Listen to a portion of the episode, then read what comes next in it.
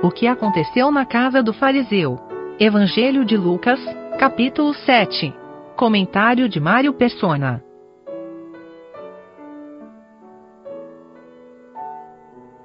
O versículo 29 diz que todo o povo que ouviu e os publicanos, tendo sido batizados com o batismo de João, justificaram a Deus. Mas os fariseus e os doutores da lei rejeitaram o conselho de Deus contra si mesmos, não tendo sido batizados por ele. Toda, todo o batismo de João era voltado para o arrependimento. Aquela nação estava culpada da sua idolatria, do seu pecado, do seu abandono, e embora ela ali, ali parecesse exteriormente já sem idolatria, mas a gente pode ver como é que eles estavam uh, numa, numa escala tão baixa ao ponto de não terem uh, aceitado o seu próprio Messias. Pelo contrário, o pregaram na cruz. Então aqui nós encontramos em João um batismo de arrependimento, um batismo de reconhecimento de pecado, um batismo de, de, de sujeição a Deus, justificando assim, uh, justificando a Deus. No versículo 29, tendo sido batizados com o batismo de João, justificaram a Deus, ou seja, tiveram a Deus por justo e a si mesmos por injustos. Todas as vezes que eu me considero justo, eu considero que Deus é injusto, porque a minha justiça, ela está aquém da justiça dele. Então a, a, verdadeira, a verdadeira sujeição a Deus é considerar-se injusto, pecador, uh, falho, e assim, dessa maneira, justificar a Deus. A sabedoria é justificada pelos seus filhos. Ou seja, se aquilo que, que, que eu considero justiça for o que eu tenho de mim mesmo, então Deus é injusto. Se aquilo que eu considero sabedoria foi aquilo que eu, que eu tenho de mim mesmo, então Deus não tem sabedoria. Então é sempre ao contrário do que é o homem, do que o homem tenta passar uh, da sua própria capacidade, do seu próprio conhecimento, sua própria justiça. E, e aqui nós vemos o contraste, porque João, ele era um homem que o Senhor Jesus fala no versículo 20, 24, uh, 25. Mas que saísse a ver um homem trajado de vestidos delicados, eis que os que andam com preciosos vestidos e em delícias estão nos passos reais. João era um que chocava a todos, porque ele vivia no deserto, ele se vestia de pele de, de camelo e comia gafanhotos e mel. Ele era um nazireu, ele era um separado para Deus. Ele não tinha nada a ver com aquilo que acontecia nos palácios e mesmo na, entre os sacerdotes e os fariseus. Pelo, por outro lado, que o João, João representava um, era um profeta da lei, ainda da dispensação da lei. Por outro lado, o Senhor Jesus vinha em graça. E ele, um pouco antes aqui, ele, ele cuida do servo de um, de um centurião gentil. Algo que para os judeus era uma perda de tempo, não era, não era um trabalho nobre esse. E o Senhor sempre era criticado pela, por, por receber pecadores, por receber publicanos. Ele vai depois aqui, vai aparecer essa mulher, a partir do versículo 36, ele vai ser publicado, uh, publicado não, ele vai ser criticado também pela, pelos fariseus aqui, pelos religiosos. Mas ele, quando fazia isso, ele agia em total graça. Então agora ele estabelecia um contraste, um contraste que era o seguinte: para aqueles fariseus, João era demais. João era um extremo demais para eles. De legalismo, de ascetismo, de, de separação do mal e tudo mais. E o Senhor Jesus, para eles, era demais em termos de liberalidade, de graça, de receber pecadores, de comer com publicanos. E aí o Senhor então fala, chama eles de semelhantes a meninos. no versículo 31, e disse o Senhor: A quem, pois, comparei, compararei os homens dessa geração? E a quem são semelhantes? São semelhantes aos meninos que, que assentados na, nas praças, clamam uns aos outros e dizem: Tocamos-vos flauta e não dançastes, cantamos lamentações e não chorastes. Veio, veio João Batista, que não comia pão nem bebia vinho, e dizeis: Tem demônio.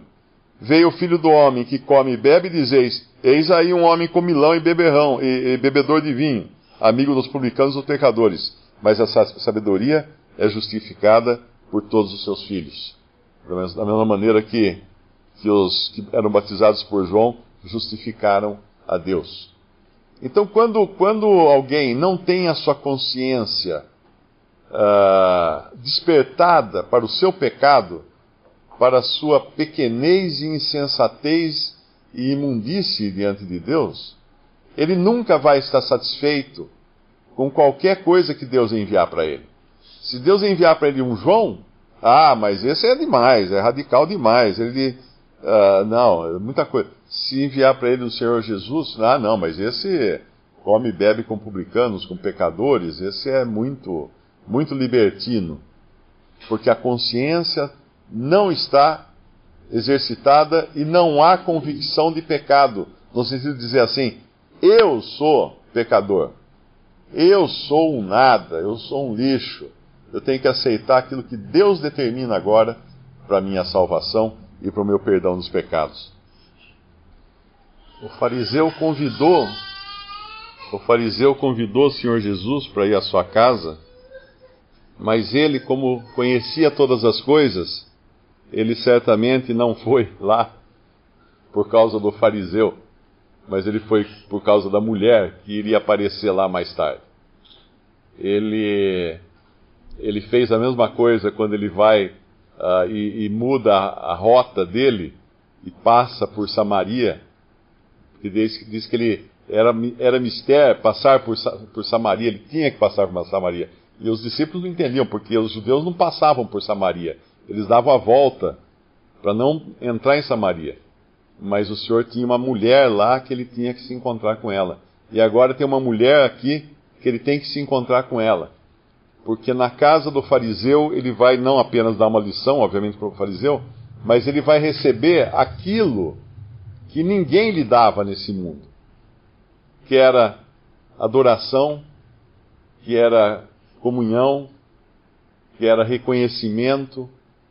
Ele, ele entra lá, essa mulher começa no versículo 38 Versículo 37, eis que uma mulher da cidade, uma pecadora, eu não sei aqui o que exatamente é essa pecadora, se era uma adúltera, se era uma prostituta, mas era alguém que obviamente não era bem vista na sociedade, tanto é que o fariseu não gosta muito dela estar ali. Sabendo que ele estava à mesa em casa do fariseu, levou um vaso de alabastro com unguento. Um alabastro era uma pedra transparente polida, que eh, o vaso já era caro, o unguento também era caro. E estando por detrás aos seus pés, chorando, começou a regar-lhe os pés com lágrimas, enxugava-lhes com os cabelos da sua cabeça, beijava-lhe os pés, ungia-lhes com unguento. Essas três coisas que ela faz aqui têm um significado grande, porque nós sabemos que a água, na Bíblia, a água representa a palavra de Deus e representa a purificação também. E ela faz isso com os pés do Senhor Jesus. O Senhor depois uh, ensinaria os seus discípulos a fazer exatamente o que a mulher fez espontaneamente. Eles iriam aprender com o Senhor a lavar os pés do, do, dos, do seu, dos seus próximos, né? Uh, e a mulher faz isso agora com lágrimas. Uh, la, lava os pés com lágrimas enxuga-lhes com os cabelos da sua cabeça, beija-lhe os pés, ungia-lhes com unguento. Uh, mais à frente, o Senhor vai explicar o que ela fez no versículo 44. E voltando-se para a mulher, disse a Simão: Vês esta mulher? Entrei em tua casa e não me deste água para os pés. Mas esta regou-me os pés com lágrimas e nos enxugou com seus cabelos. Está aqui a água que ela usou para limpar os pés do Senhor Jesus. Não me desse ósculo, o ósculo nos fala de comunhão. Saudai-vos uns aos outros com o ósculo santo, mas essa, desde que entrou, não tem cessado de me beijar os pés. Não me ungiste a cabeça com óleo, o óleo nos fala do Espírito Santo, mas esta ungiu-me os pés com unguento. Um Por isso te digo que os seus muitos pecados lhe são perdoados, porque muito amou. Mas aquele a quem pouco é perdoado, pouco ama. E aí ele diz a ela: Os teus pecados te são perdoados. Eu, eu, eu tenho a impressão aqui que essa mulher, por algum, por algum motivo, o, que o senhor está falando para ela é que ela, ela não estava ali para pedir perdão de pecados. Ela estava ali para adorá-lo, para reconhecê-lo, para muito amá-lo. E ela recebe o perdão de pecados, mas ela estava ali uh, numa outra, num outro caráter, que era o da apreciação da pessoa do Senhor Jesus.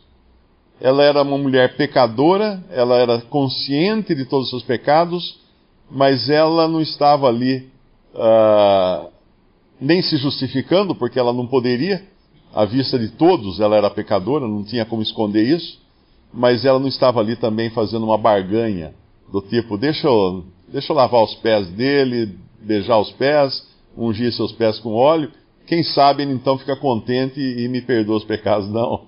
Ela já veio antecipadamente em adoração, e aí o Senhor dá a ela a certeza de que os seus pecados são perdoados ele fala que, no versículo: Por isso te digo que os seus muitos pecados lhe são perdoados, porque muito amou. Mas aquele a quem pouco é perdoado, pouco ama. O amor aqui, ele está, no meu entender, não sei se está errada a minha, a minha interpretação, mas a impressão que eu tenho é que o amor aqui, ele está mostrando como uma consequência do perdão de pecados. Eu acho que o cristão, ele. A sua apreciação uh, aumenta com a idade. Não sei se posso afirmar isso, né?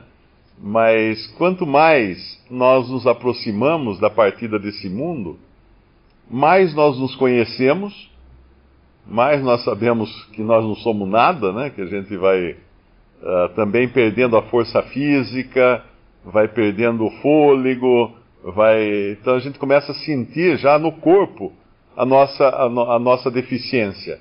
Enquanto é jovem, ainda tem aquela energia toda, tal, acha que pode fazer tudo, mas com a idade a gente vai percebendo que essa energia vai embora. E aí, aquele que realmente entende a sua, a, a sua posição nesse mundo, que é passageira, ele começa também a se desapegar das coisas. Ah, o, o incrédulo é o contrário, ele, ele quer ele quer, ele se apega como se fosse um lastro para mantê-lo aqui.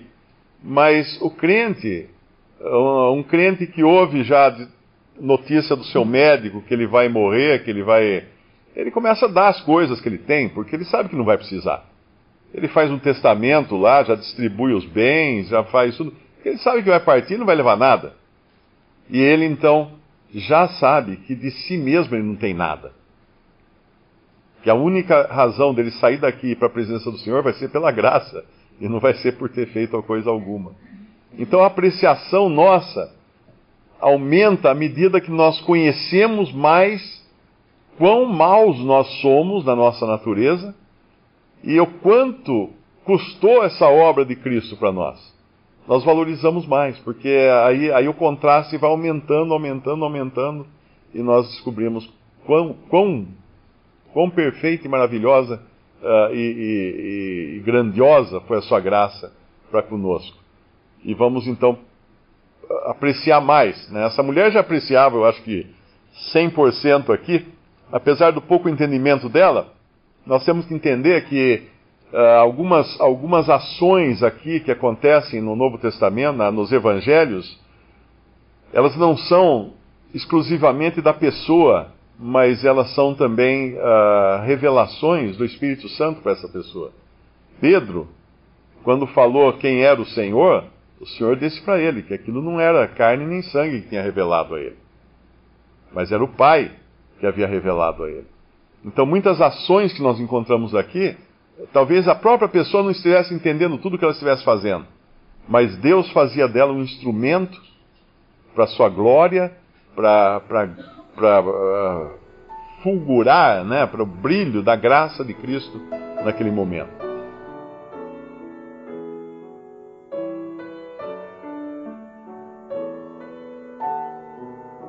Visite respondi.com.br.